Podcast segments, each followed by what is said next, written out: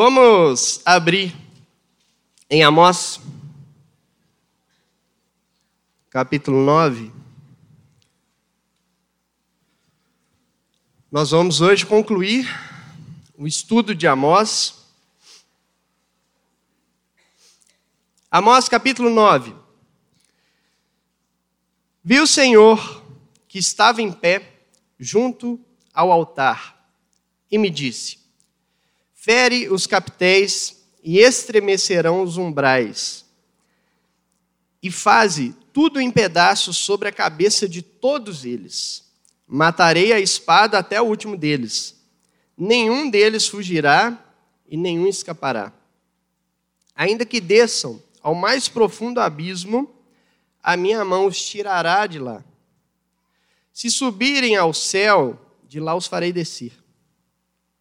Se se esconderem no cimo do Carmelo, de lá buscá-los-ei e de lá os tirarei.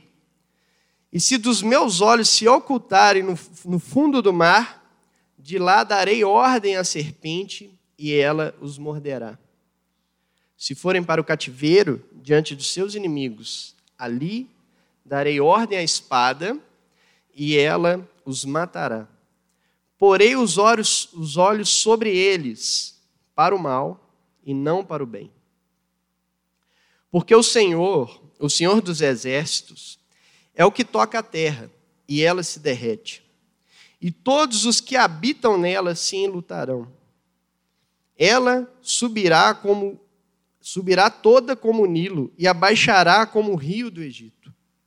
Deus é que edifica as suas câmeras no céu e a sua abóbada fundou na terra é o que chama as águas do mar e as derrama sobre a terra. Senhor é o seu nome. Não sois vós para mim, ó filhos de Israel, como os filhos dos etíopes, diz o Senhor. Não fiz eu subir a Israel da terra do Egito, e de Caftor, os filisteus, e de Quir, os sírios? Eis que os olhos do Senhor Deus estão contra esse reino pecador, e eu o destruirei de sobre a face da terra. Mas não destruirei de todo a casa de Jacó, diz o Senhor. Porque eis que darei ordens e sacudirei a casa de Israel entre todas as nações, assim como se sacode trigo no crivo, sem que caia na terra um só grão todos os pecadores do meu povo morrerão à espada, os quais dizem: o mal não nos alcançará e nem nos encontrará. Naquele dia, levantarei o tabernáculo caído de Davi. Repararei as suas brechas e, levantando-a das suas ruínas, restaurá-lo-ei como fora nos dias da antiguidade para que possuam o restante de Edom e todas as nações que são chamadas pelo meu nome, diz o Senhor, que faz essas coisas. Eis que vem dias, diz o Senhor, em que o que lavra segue logo ao que ceifa, e ao que pisa as uvas, ao que lança a semente. Os montes destilarão mosto, e todos os outeiros se derreterão. Mudarei a sorte do meu povo de Israel. Reedificarão as cidades assoladas e nelas habitarão, plantarão vinhas e beberão seu vinho, farão pomares e lhe comerão fruto. Plantá-lo-eis na sua terra, e dessa terra que lhes dei já não serão arrancados, diz o Senhor teu Deus. Vamos orar. Pai Celeste, Pedimos nessa noite a tua graça, para que o Senhor nos capacite, ó Deus, nesse momento. Ó Deus, que o Senhor tenha misericórdia da vida do teu povo aqui. Ó Deus, e tenha misericórdia da minha vida, para que eu possa, ó Deus, instruí-los nesse momento, segundo a vontade do Senhor, ó Deus. Em nome de Jesus, que a tua graça paire sobre esse lugar, ó Deus, para que tudo ocorra conforme a tua vontade, que o teu Santo Espírito atue na vida dos meus irmãos, ó Deus, traduzindo as verdades da parte do Senhor, Deus, que com certeza eu de maneira imperfeita irei transmitir, mas é o teu Espírito que faz a obra na vida deles. Assim nós cremos, te louvamos, porque ao final disso temos certeza que o teu nome será glorificado, em nome de Jesus. Amém. Então, nós chegamos à conclusão do profeta Joel. Né? Esse é o último capítulo,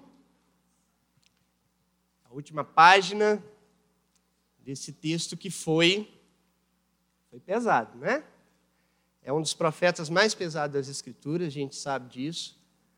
É, nós não escolhemos com nenhuma intenção, é, é política, né? acabou coincidindo com o momento das eleições e mexeu, acho que mexeu bastante na vida dos irmãos da igreja.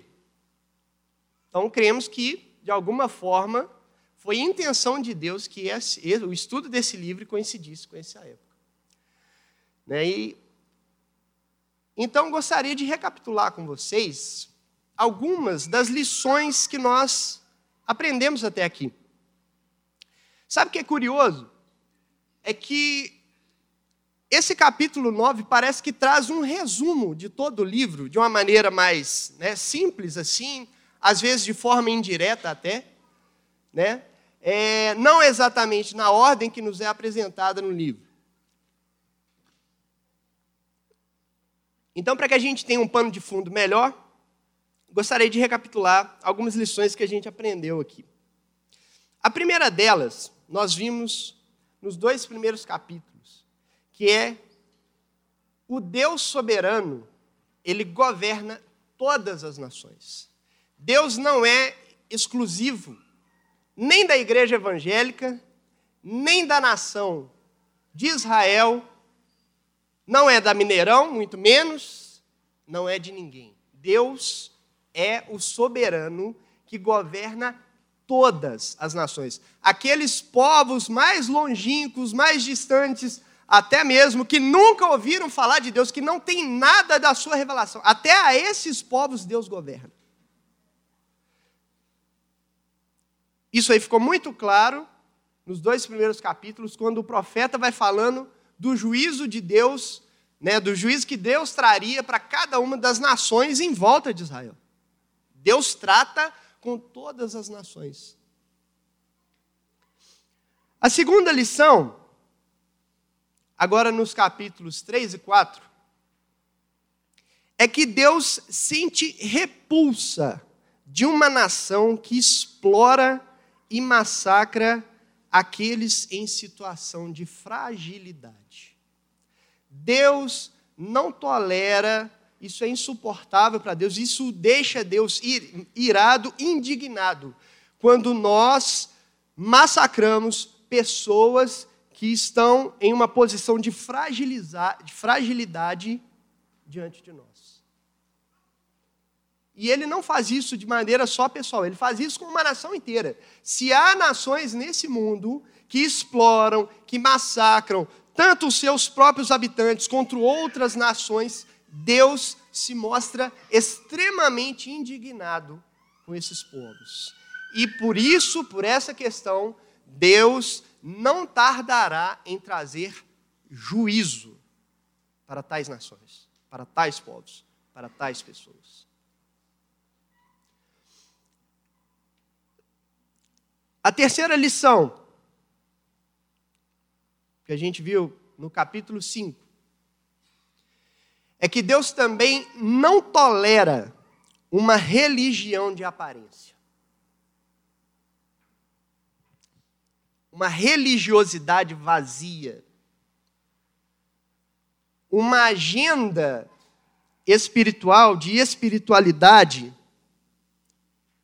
que não condiz com a própria vida.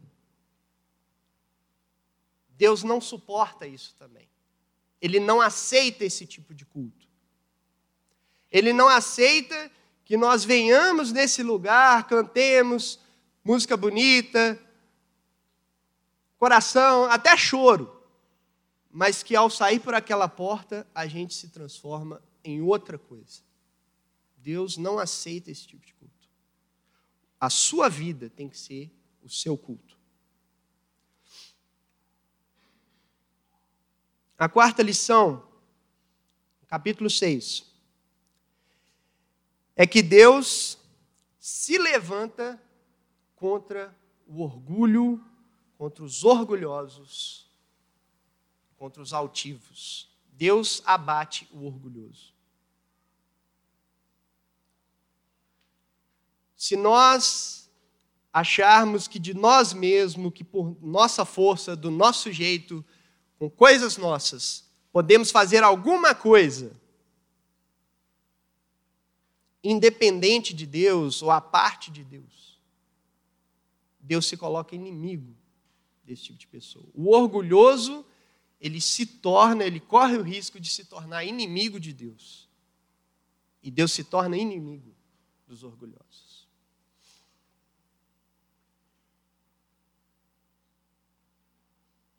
A quinta lição, capítulo 7, foi que Deus é gracioso ao julgar uma nação. Todas as vezes que Deus levanta alguém, um profeta, uma pessoa, ou alguma coisa, para comunicar que ele vai trazer juízo, que ele vai julgar o, julgar o povo, que ele vai fazer alguma coisa com esse povo, isso é sinal da graça de Deus. Portanto, as palavras de Amós, por mais duras e pesadas que elas sejam, elas manifestam a graça de Deus. Porque é como se Deus falasse assim: ainda dá tempo. Ainda dá tempo de você se voltar para mim. E até então, a última lição, a sexta, que nós vimos semana passada, é que Deus estipula um limite contra a maldade. Tudo tem limite. E a maldade humana, especialmente, ela é limitada por Deus. Nós temos várias situações é, nas Escrituras assim, é, de todos os profetas falando com Israel, é, falando com os assírios, falando com os babilônicos, falando com Edom. É, e aí, talvez, o momento de grande ápice em que isso fica de uma forma muito clara para nós, ao longo de toda a história bíblica, de que Deus põe um limite para a perversidade, para a maldade humana, foi lá com Noé. Chegou um momento que se tornou insuportável a forma como a raça humana vivia, e aí Deus teve que dar um, um boot, né? um reset na criação, trazendo um dilúvio como juízo. Como juízo. E aí a gente chega então nesse capítulo 9. Esse capítulo 9, ele é, além do fechamento do livro, ele também é, é o fechamento da sequência de visões que Amós vinha, é, vinha tendo, desde o capítulo 7. Amós, até aqui, ele teve quatro visões e agora ele terá a quinta visão. As duas primeiras visões que você encontra lá no capítulo 7 são as visões do gafanhoto, né, que vai destruir toda a lavoura, e depois, e também a visão do fogo, né, que representava a grande seca, onde iria trazer é, é, uma grande fome também para a nação de Israel. O curioso é que nessas duas visões, o profeta encontra espaço para interceder diante de Deus. E nessas duas ameaças de juízo que Deus traria sobre a nação, pela intercessão do profeta, Deus recua. Deus é, não é tarda, não, gente. Como é que é? Adia. Isso aí. Deus adia o juízo. Porém, no mesmo capítulo 7 vem uma terceira visão. E nessa terceira visão, o profeta já não encontra espaço para interceder diante de Deus. Porque a situação se tornou tão crítica que se o profeta intercedesse diante de Deus, talvez o profeta estaria sendo conivente com os pecados do povo. Isso é uma suposição minha. Porque a terceira visão é a visão do prumo. Deus passou um prumo em Israel. Israel estava sendo construída totalmente desalinhada com a justiça de Deus. O fundamento da construção que Israel estava se colocando era a injustiça. Portanto, completamente desalinhado com aquilo que Deus pretendia com a nação. A quarta visão, agora no capítulo 8, é a visão do cesto de frutos. E é um cesto de frutos de verão, ou uma tradução melhor, mais clara, um cesto de frutos maduros. Significando que os frutos da injustiça de Israel estavam prontos para serem colhidos. E eles estavam prontos para serem colhidos de uma maneira tal que eles já estavam até no cesto. Era só pegar e levar para casa. Não tinha mais volta.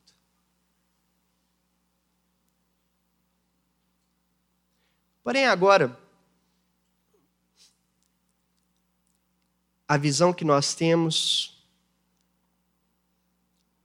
é bastante diferente das outras fala das mesmas coisas, mas não mais por metáfora. Agora, é como se o véu daquilo que realmente iria acontecer, aquilo que de fato aconteceria com Israel, se abrisse. E o profeta Amós pôde ver claramente qual era o, o primeiro indício, o primeiro sinal de que o juízo de Deus viria sobre a nação. E então, ele tem uma visão do Senhor no templo. Esse provável é o templo de Betel, né, o templo principal, o santuário principal ali da nação do Reino do Norte. Né? Só deixa eu fazer uma recapitulação para vocês também, para a gente situar melhor. Lembre que Israel, a nação de Israel por inteira, né, que Davi conquistou, construiu, é, Salomão é, concretizou a construção, né? fez o seu reinado, o reino de ouro de Israel, né? onde a, a nação foi consolidada com Salomão. No governo seguinte, ele foi dividido, essa nação foi dividida. Roboão não soube é, negociar com o povo, não soube, não teve a mesma sabedoria do pai, e aí o povo se rebelou contra Roboão, né, que era filho de Salomão, e aí Jeroboão, então, faz um levante, uma revolta e divide a nação em duas, sendo que o que era chamado de Reino do Norte, ou Israel, que é o que nós estamos falando aqui, é, foi o ajuntamento de dez tribos. E o que, era, o que ficou para Roboão, que foi considerado como Judá ou Reino do Sul, né, apenas as tribos de Judá e Benjamim. Nós estamos falando dessa nação do norte. Uma nação próspera, nesse momento aqui da história, era próspera, estava tendo crescimento econômico, crescimento político, é, vitórias nas guerras, ampliando as fronteiras, tudo estava indo bem para essa nação. E nesse momento aqui, desse momento áureo, Deus está no templo construído em Betel, uma cidade do Reino do Norte, a principal, talvez, cidade de adoração no Reino do Norte. E Deus está nesse templo e dá uma ordem.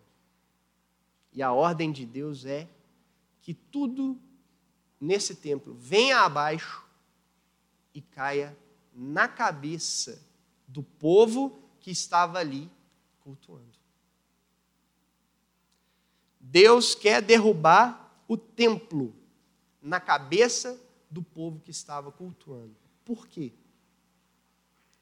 Porque esse culto era falso.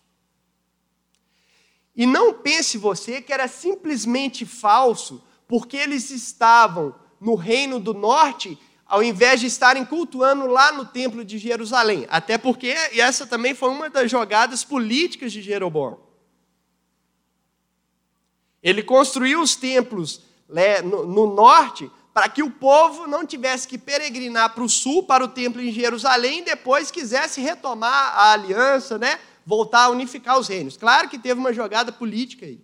Mas não é por isso. O motivo porque Deus quer jogar o templo na cabeça do povo é porque aquela adoração ali era uma adoração idólatra. É, o juízo começa pela casa de Deus.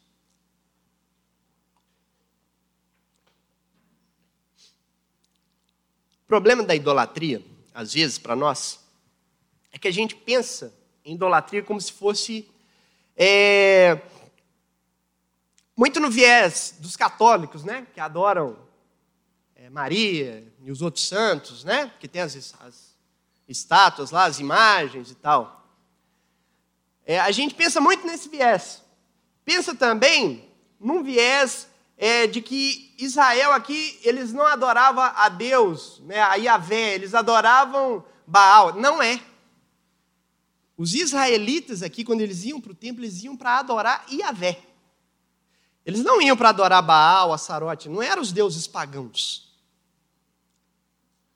O problema da idolatria é que quando a gente diminui achando que, que o, o conceito está baseado simplesmente em falsos deuses, a gente não percebe um risco que às vezes a gente corre.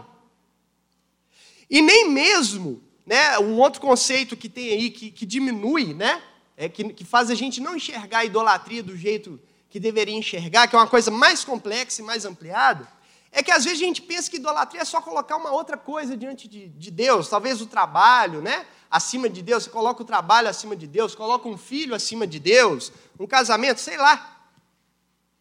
Não é só isso. E não era isso que acontecia aqui. Uma forma muito arriscada de idolatria que nós, hoje, nós, evangélicos, corremos é de adorar o Deus verdadeiro do jeito errado. É você adorar uma falsa imagem do Deus verdadeiro. Ou seja, você cria um Deus do seu jeito, na sua forma de pensar, nas suas concepções, nos seus conceitos, e ainda tem a petulância de dar o nome de Jesus para ele.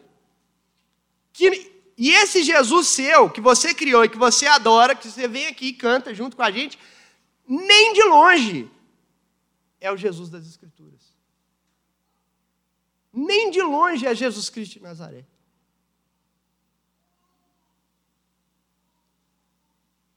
Isso acontecia muito com Israel. E era isso que estava acontecendo aqui. Deus era confundido com conceitos, ideias ou imagens do próprio povo. Aquilo que, os, que o povo pensava que era Deus, eles davam o nome de Yahvé. É um momento clássico que isso acontece. É quando Moisés sobe para o monte para poder pegar, né, receber do Senhor as tábuas dos dez mandamentos. E ele fica lá cerca de 40 dias. E aí o povo fica lá embaixo, velho. Moisés sumiu. Moisés foi embora, acabou Moisés aí. Ele subiu lá, né? Porque a imagem do monte que deu medo no povo, né? A imagem do monte lá que o povo subia é muito semelhante a um vulcão em erupção, né? Tinha fumaça, trovões, né? Então aqueles sons é, tenebrosos, né? E aí o povo ficou com medo. Aí fala, não, vai lá só você, Moisés. Aí Moisés subiu lá para o meio da fumaça lá. Aí o povo, não, Moisés acabou lá, já não vai voltar mais o povo desespera, vira para Arão e fala assim: Faz um, os deuses para nós, que nos guiem. Aí Arão pede o ouro do povo, faz o bezerro de ouro, e olha, presta bastante atenção. Ele vira para o povo e fala assim: Está aí, Israel, os deuses que vos tirou do Egito. Amanhã é festa a Iavé. Viu a confusão? É por isso que eu falei que você faz uma imagem de Deus, de quem Deus é na sua cabeça, ao invés de mergulhar nas Escrituras, buscar entender, buscar a saber quem Deus é e abrir mão dos seus conceitos que você tem desde pequenininho a respeito de quem Deus é, por aquilo que você encontra revelado nas Escrituras, e continua adorando isso aí, essa imagem que você mesmo construiu. É a mesma coisa. E esse tipo de idolatria é que Deus está condenando. Ele vira, ele, olha, olha que interessante, no capítulo 5, é, ele vira para o povo e fala assim: Afasta de mim os seus cânticos. Quer dizer que o povo cantava para Yahvé. Yahvé estava recebendo aquilo. E mesmo assim, Deus está condenando a idolatria desse povo. Sabe por quê? Porque a idolatria é que está por trás de toda injustiça social que esse povo estava promovendo. No capítulo anterior, capítulo 8, fala lá que o povo está no culto com pressa de ir embora para poder vender, maximizar os lucros das maneiras mais corruptas possíveis, para poder explorar a mão de obra barata dos pobres. Isso é idolatria. Quer dizer, teologia da prosperidade já vem aí, né? Desde antes, né? Tem muito tempo que já vem esse negócio aí. Então, essa idolatria que está por trás de todos os pecados é que Deus está condenando aqui. Pensa comigo, se o orgulho é o pai de todos os pecados, a idolatria é a mãe. Lá em Romanos capítulo 1, Paulo, ele coloca o orgulho humano de não dar graças a Deus e em seguida a construção de ídolos e depois uma sequência cada vez mais horrorosa de pecados, culminando numa lista, numa das maiores listas de pecados que tem escrito nas escrituras. Orgulho, idolatria, pecaminosidade de uma maneira das mais diversas possíveis.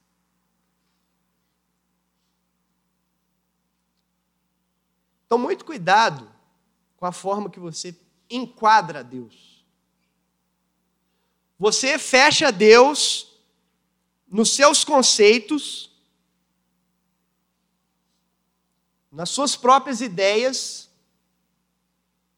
e aí faz uma agenda religiosa e começa a se relacionar com Deus dessa forma, baseado na sua própria agenda religiosa. Aí você lê sua Bíblia, né, todo dia bonitinho, você ora, né, bonitinho, do seu jeito, né? Do seu jeito. Né? Você faz até jejum de vez em quando, né? Pagão faz isso também, viu? E aqui?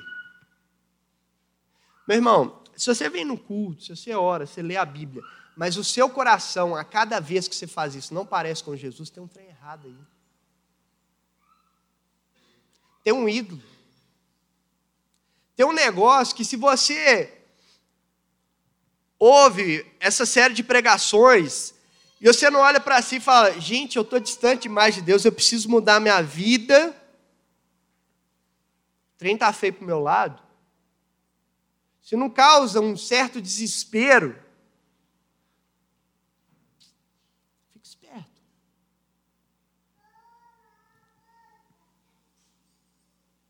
Porque é muito sério a religiosidade. É um problema crônico que nós enfrentamos. Se a gente não ouve pregação, qualquer pregação bíblica e não reflete na própria vida, pode ser um sério indício de esfriamento na fé.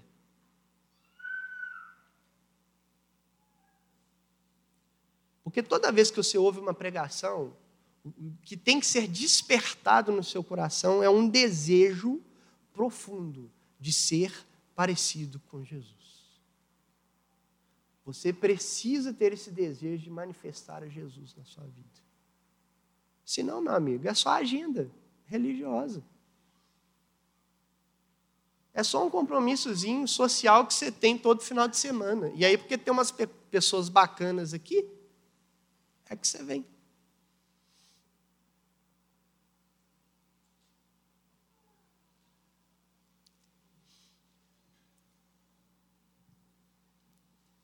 E olha como que Deus trata isso de forma tão séria. Ele, além de querer derrubar o templo na cabeça do povo, ele fala que se houver sobreviventes, que Deus ia matar a espada cada um deles e que nenhum deles iria fugir. E aí, no versículo 2, o Amós usa de hipérboles para ilustrar a tenacidade com que Deus iria perseguir esses que não querem se arrepender dos seus pecados, que querem viver obstinadamente, conduzindo a vida deles e adorando do jeito que eles mesmos se propuseram a fazer. Né? Então ele, fa ele fala aqui que se os homens, né, ainda que desçam ao mais profundo abismo, a minha mão os tirará de lá. Esse abismo aqui, pense que os homens é, queriam, é, estavam buscando arrumar uma forma de entrar no reino dos mortos, no submundo, para se esconder de Deus. Né? E aí o contraste é que, ou que se eles subissem aos céus, que é o trono de Deus, a casa de Deus, Deus os arrancaria de lá do reino do, do, do, dos mortos, ou os expulsaria dos céus para trazer o juízo sobre eles. Ou seja, o que Amós está querendo dizer é que, se, ainda que os homens façam o impossível para fugir de Deus, Deus iria atrás deles, os acharia, os pegaria e executaria o seu juízo. É, e aí, de forma mais é, realista, o verso 3 fala que se os homens escondessem né, no, no Monte Carmelo, né, porque o Monte Carmelo era um, um local, era um monte que, além das florestas, da floresta densa, era cheio de cavernas. Mas tinha milhares de cavernas. Então esses homens iriam se espalhar escondendo dentro das várias cavernas, né? E, e um outro texto, uma outra versão aqui, se eu não me engano, NVI, fala que Deus os caçaria no Monte Carmelo até os encontrar. Ou se esses homens mergulhassem até o fundo do mar, Deus mandaria uma serpente para mordê-los, para abocanhá-los. É, não pensa na serpente aqui como se fosse uma cobrinha que vai lá no fundo. Não, é, aqui é, é uma criatura mitológica. Está mais para um dragão, né? um dragão marinho, do que qualquer outra coisa. Deus enviaria uma criatura gigantesca para os abocanhar. E mesmo verso 4: Se esses homens fugissem para o cativeiro, né, eles fossem para uma nação e se entregassem como escravos, Deus fala que os que daria ordem à espada para os matarem. A severidade desse juízo de Deus é para nós é estranha. Né? Como, como assim é um Deus de amor? Como que um Deus de amor pode ser tão severo? É, sabe por quê? Porque nós romantizamos a nossa relação com Deus. A nossa relação com Deus se tornou uma, uma relação romântica. e não uma relação de adoração, ou melhor, de senhor e servo. E aí a gente acha que esse tipo de texto é absurdo, primeiro, porque a gente enxerga isso de forma arbitrária. Deus não é arbitrário. Nós estamos falando aqui de um povo extremamente perverso. É um povo extremamente perverso. E é por isso que Deus está sendo tão severo com esse povo. E Deus ele faz isso com todas as nações. Se você lembrar da história de Abraão, no capítulo 15 de Gênesis, quando Deus e Abraão fazem um pacto, após o pacto, Deus fala com Abraão assim: olha, a sua descendência, ela vai ser peregrina em uma terra estrangeira e vai ser escrava e vai ser afligida nessa terra estrangeira por 400 anos. Mas eu vou os trazer de volta para cá, porque Abraão já estava na terra que Deus estava prometendo para ele. Né? Ele fala para ele: olha, ó, olha aí, essa, essa terra aí, olha para onde seus olhos alcançam, para o mar, etc. Aí, tudo, aonde você olhar, aí vai ser a sua terra. Né? Deus, então Abraão já estava na terra que Deus tinha prometido. E aí ele fala: ó, mas eu vou tra trazer a sua descendência para cá, porque a, é, a medida dos amorreus ainda não foi, a medida da iniquidade dos amorreus ainda não foi atingida. E aí você percebe o movimento que Deus faz também com outros povos. Como eu falei, Deus é o Senhor de todas as nações. Deus tira Israel do Egito e traz para fazer uma para varrer várias nações que ocupavam a terra prometida. E isso era sinal do juízo de Deus contra a iniquidade dessas nações. Isso acontece o tempo todo. O tempo todo na história. Então não é arbitrário. Nós estamos falando aqui de que a medida da iniquidade desse povo chegou na tampa, não tem jeito. Aí Deus lança uma expressão aqui forte, né? Porei os olhos sobre eles para o mal e não para o bem. Mas não entenda esse mal aqui como se fosse é, um mal moral. O mal aqui é que a justiça de Deus fará mal. Né? Por quê? Porque a punição faz mal, gente. Ai, quando, quando você pega o seu filho e dá uma chinelada nele, o menino vai, valeu, pai, obrigado, obrigado por ter me corrigido, o senhor é muito bom, te amo, viu? Valeu. É assim que seu filho responde. Ele berra, chora, reclama. Não é? E a gente também, né? A gente também. Mas é isso. Correção. Dói. Só que aqui já passou do limite. Aqui acabou. O povo aqui já foi obstinadamente pecador e não tem mais jeito, não tem mais volta.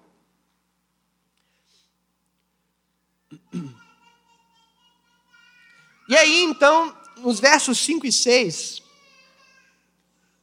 é, ilustrando esse, esse juízo divino, né, o profeta faz, alguma, faz uma descrição de Deus, né? Porque o Senhor, o Senhor dos Exércitos, é o que toca a terra e ela se derrete, né? Então, é, parece dar a impressão de, de um vulcão entrando em erupção, né? Com o magma ali derretendo a crosta terrestre, né? É, e todos os que habitam nela enlutarão, e ela subirá como o Nilo, né? Como se fosse a terra subindo na cheia do rio e abaixará como o rio do Egito. Né? Então, é, é aquela ideia de que, da mesma forma que um rio enche repentinamente e também escoa repentinamente, assim a terra vai levantar, subir e descer, né? dando a ideia, talvez, de um terremoto aqui. Né? É, Deus é o que edifica suas câmeras no céu e a sua abóbada fundou na terra. É o que chama as águas do mar e as derrama sobre a terra. Talvez aqui dando a entender um tsunami que é muito comum de acontecer após um grande terremoto. Então, essa ilustração, essas metáforas aqui para é, é, descrever a Deus, primeiro significa que Deus tem o governo de todas as calamidades naturais. Então, qualquer calamidade natural que acontecesse com Israel, era Deus que estava fazendo. E a ênfase que, nos, que parece nos é, apontar para é, é, essas questões tectônicas, né, da, da, do terremoto, do vulcão em erupção e até mesmo um tsunami, apontam para esse tipo de juízo que aconteceu no templo. Por, por que, que o templo veio ao chão? Porque um grande terremoto aconteceu e desabou. Então, quando o povo visse o terremoto que acontece dois anos depois de que Amós escreve essa carta, né, ele fala, quando é iniciado o seu livro, fala, né, palavras do profeta Amós, é dois anos antes do terremoto. É desse terremoto, esse terremoto, que jogou o templo de Betel no chão. Era para o povo ó, acordar, falar: ó, o profeta falou. Se o profeta falou que ia acontecer um terremoto, o templo ia cair, meu amigo, então nós temos que voltar para Deus, porque daqui a pouco vem os assírios aí invadindo a gente. Então Deus deu isso como sinal. Essas calamidades naturais, como sinal de que era Deus que estava fazendo. Era Deus que estava executando o seu juízo.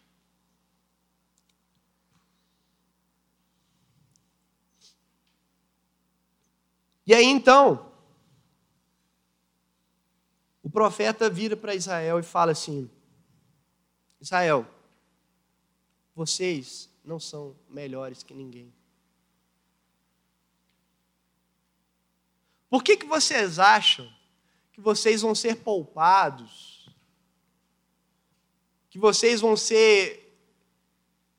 podem viver a vida do jeito que vocês quiserem. Qual a especialidade que vocês acham que vocês têm? Vocês não têm nenhuma. Vocês não têm nenhuma. Vocês não são mais especiais que as outras nações. Aqui, eu tirei vocês do Egito, não foi? Mas vocês, para mim, são igual os etíopes. Né?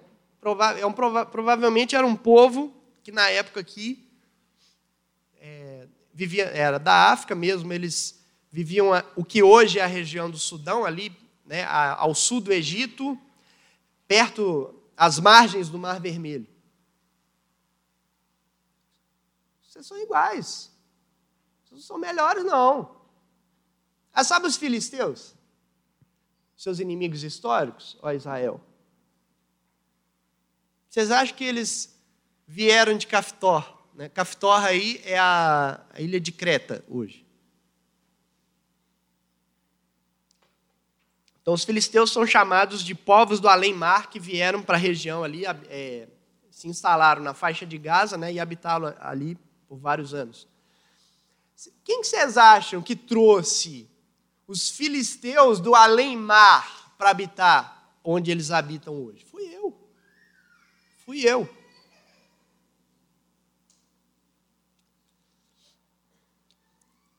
E os Círios, ou os arameus, que eu tirei da terra de Quir, que muito provavelmente é na região do Golfo Pérsico, né? eles vieram do Golfo, Golfo Pérsico para mais próximo de, de Israel.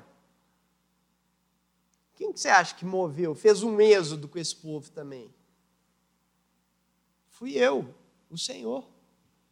Vocês não são mais especiais que as outras nações.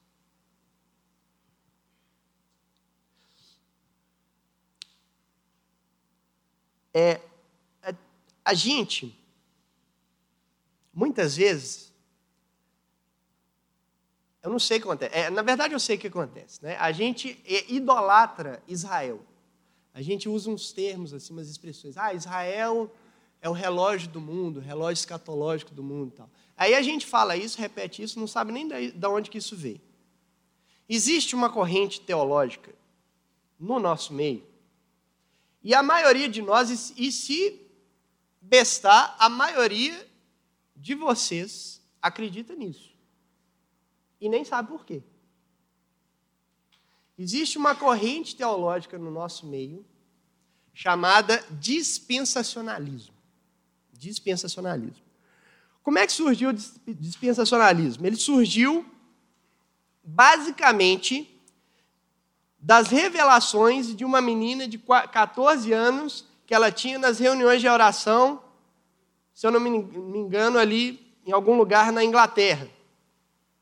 E um homem começou a sintetizar essas revelações dessa menina e a fazer uma releitura das escrituras em cima disso. Isso aí tem pouco mais de 150 anos.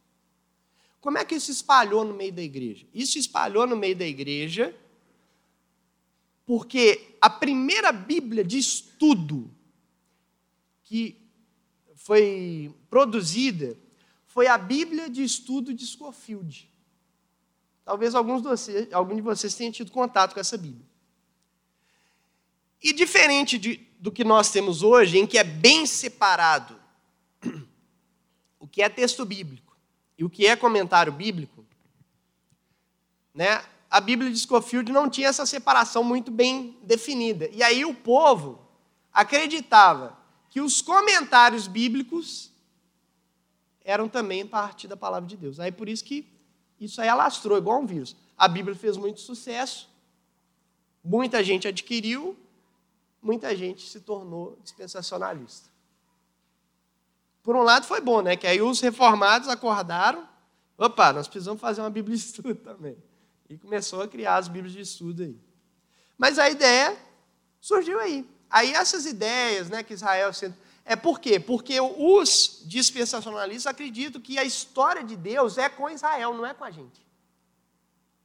Nós, a igreja, somos só um parênteses na história que aconteceu porque Israel rejeitou o Messias.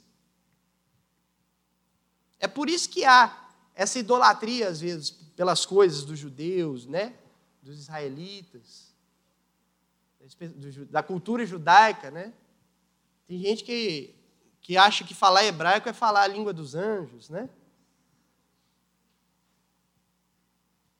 É, o povo mistifica isso. Gente, é uma lei, é uma, é, o problema do, do dispensacionalismo é esse, é que ele faz uma releitura da Bíblia.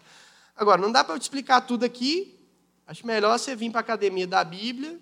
Né? Em breve vai ter história, vai ter escatologia, aí você vai ficar sabendo um pouquinho mais sobre isso. Mas é um problema que faz uma releitura das Escrituras baseado nessa ótica.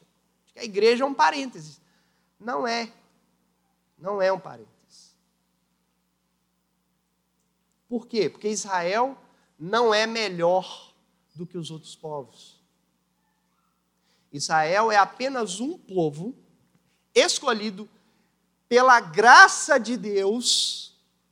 E quando a gente fala de graça de Deus, nós estamos falando que não é que Israel tinha algo bom em si mesmo. O que quer que Deus tenha visto para escolher Israel, ele viu em si mesmo e não no povo.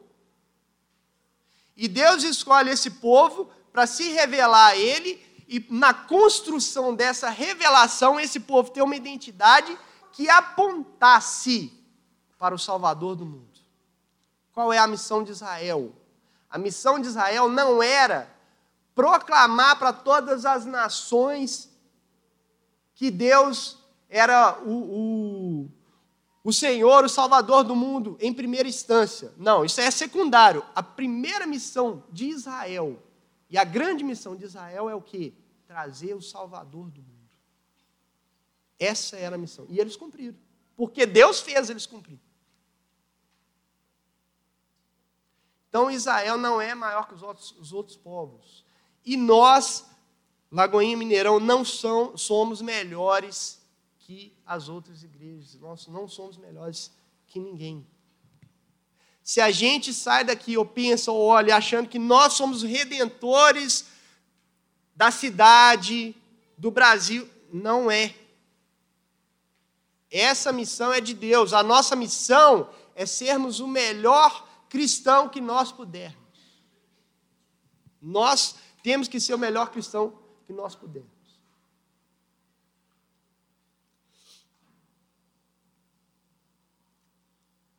Israel não estava querendo ser um povo que expressasse a Deus. E é por isso que no verso 8,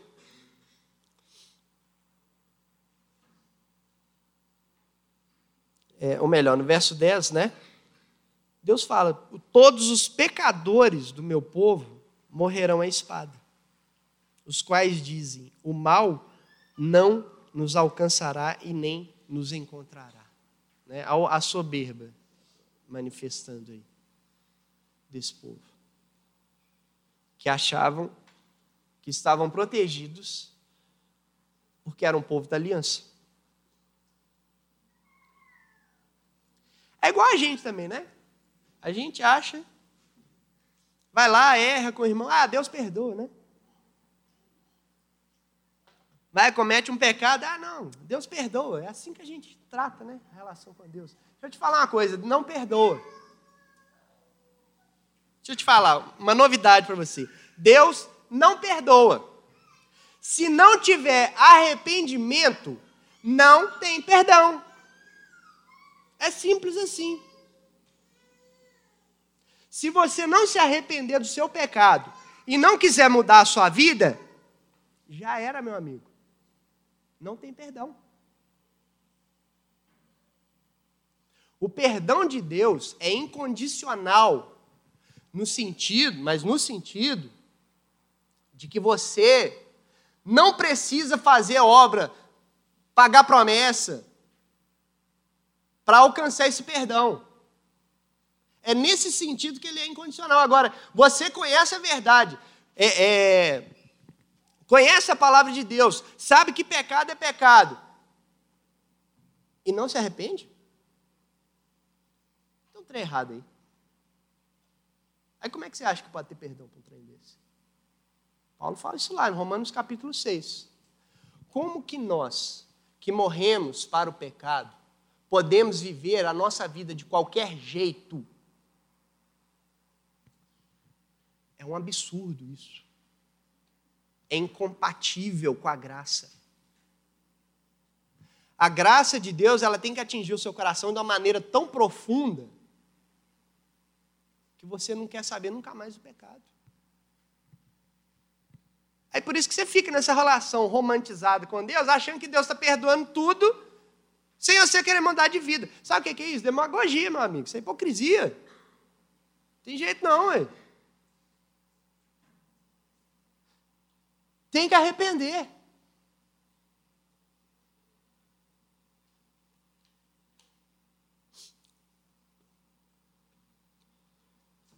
E aí, voltando verso 8, é por isso que os olhos do Senhor estão contra esse reino pecador, porque não se arrepende. Mas olha que interessante. Olha um detalhe interessante.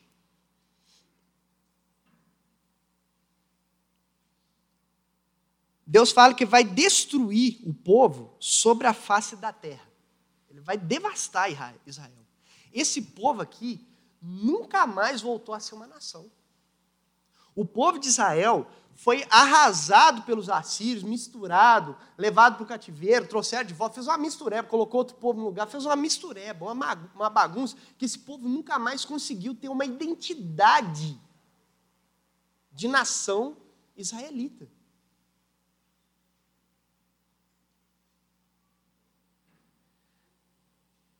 Mas não é que sobrou um remanescente?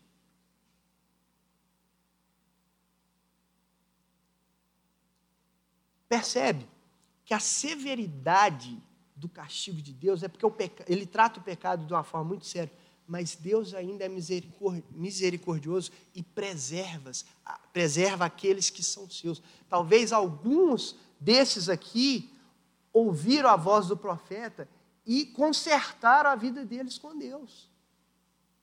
E por isso eles foram preservados. O remanescente ficou. E sabe como a, gente, como a gente sabe que fica um remanescente? Porque lá em João capítulo 4, a mulher samaritana queria saber como é que se tinha uma adoração legítima a Deus. Uma mulher desse povo aqui misturado, levado para o cativeiro, que voltou, ficou no meio dessa bagunça toda, ela queria saber como é que eu adoro Deus. Remanescente. Mas não se engane. O fato de ser um remanescente não significa ausência de sofrimento,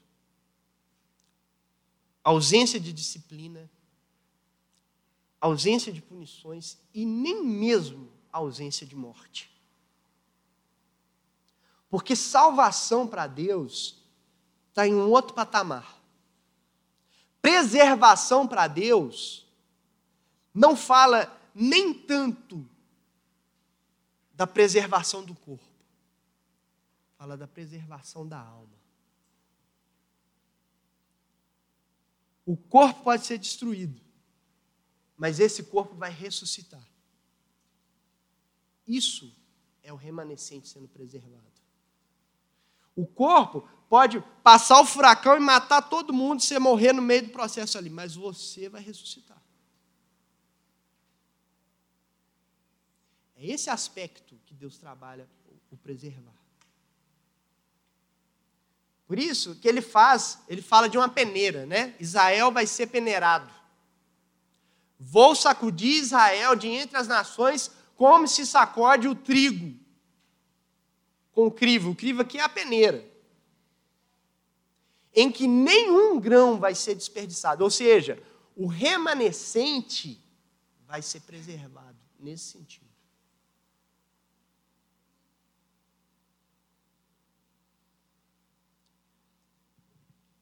E essas são as nuances. Nuances, né? De esperança. Em que agora nós vamos ver no trecho final do profeta Amós.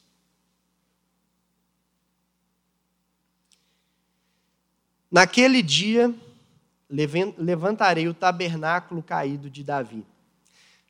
Quando ele fala que naquele dia, a gente entende o seguinte, que é que no mesmo dia que vai ter o terremoto, isso aqui vai acontecer. Não, não é isso. O Tiago, olha que interessante, o Tiago usa esse mesmo texto lá na frente, daqui a pouquinho eu explico melhor.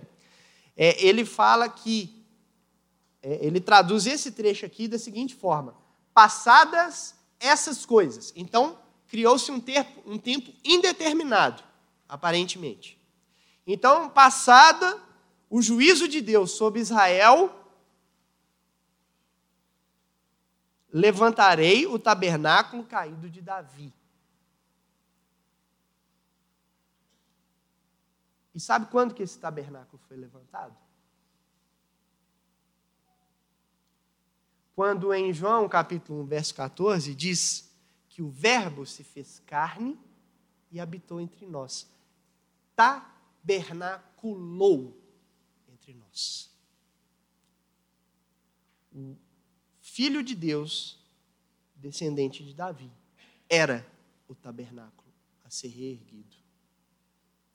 Quando Jesus vem, o tabernáculo de Davi é reerguido. Por quê? Porque a missão era essa: era trazer o Salvador do mundo. Quando o Salvador vem ao mundo, todas as coisas são restauradas.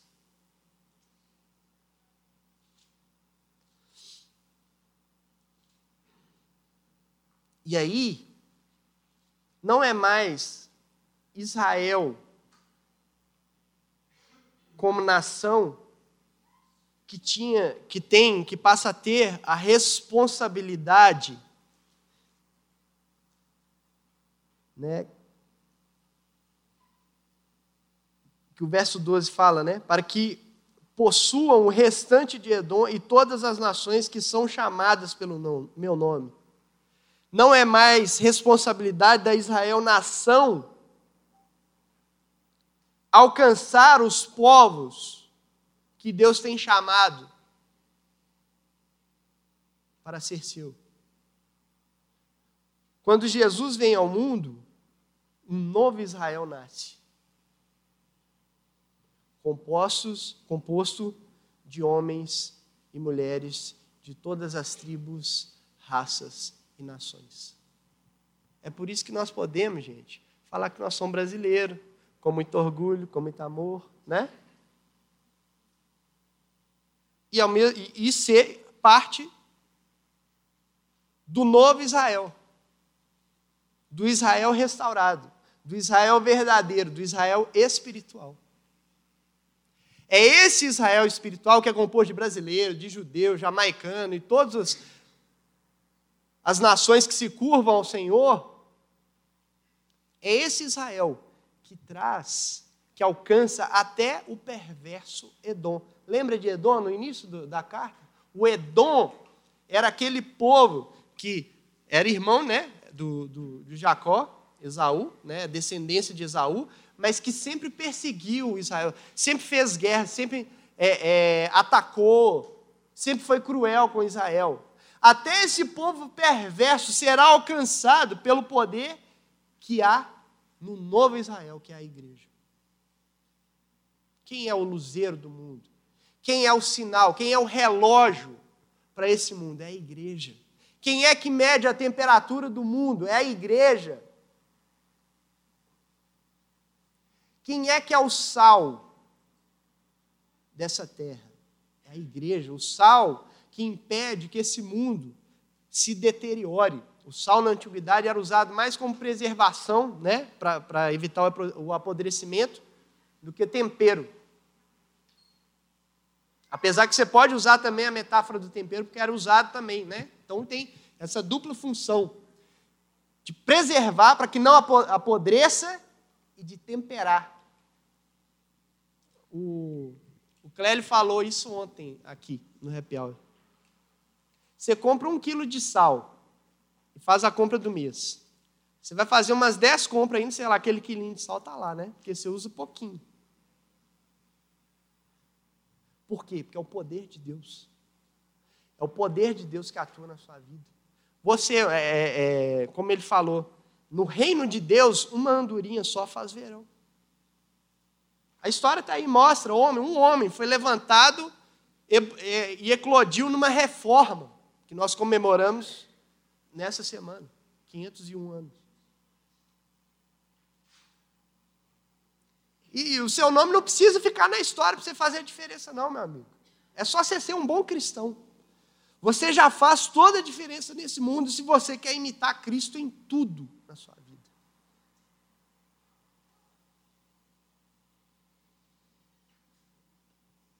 E o texto fecha com metáforas com hipérboles, né, de como será extraordinário a vida na presença de Deus. Sabe por que, que a gente não se move muito bem, às vezes, como igreja? Porque a gente não olha para aquilo que nos espera. Se a gente olhasse para o que nos espera, da ressurreição, da ausência do pecado na nossa vida, as suas lágrimas sendo enxutas por Deus, o sofrimento cessando da existência, a gente botava as pernas para andar. É por isso que às vezes a sensação que a gente tem é que a gente fala, fala, fala, tudo fica igual, tudo a mesma coisa. Ninguém ninguém muda. Também, tá é. Não, é realmente, minha vida. Sou um pecador. É, continua sendo e não muda. Não muda a vida, não muda a existência, não se move em direção a Deus, porque não tem esperança.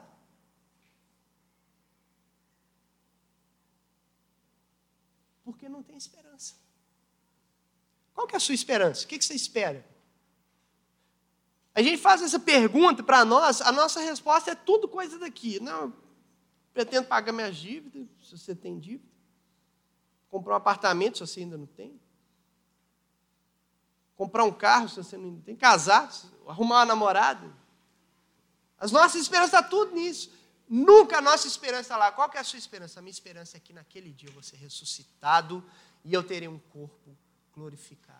E eu serei semelhante a Ele. Essa é a minha esperança.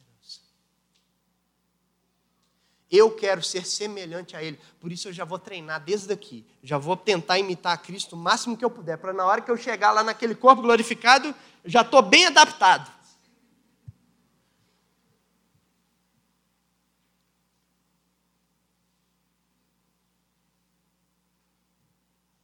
Essa tem que ser a nossa esperança. Nós temos que ser um povo que anseia, que deseja a volta de Cristo. Não como escapismo. Volta logo Jesus porque eu não aguento mais. Não. Não é isso não. Não aguento mais essa vida, volta logo Jesus. Não. E não por uma alienação. Mas porque sabe para onde vai. Nós temos que ser esse povo que anseia a volta de Cristo. Porque isso nos é garantido. O mesmo Deus que trouxe essa mensagem de arrependimento para esse povo é o Deus que cumpriu essas profecias, inclusive cumpriu a promessa de que Cristo viria. O mesmo Deus que cumpriu a promessa que Cristo viria e ele veio é o que nos diz hoje. Ele vai voltar.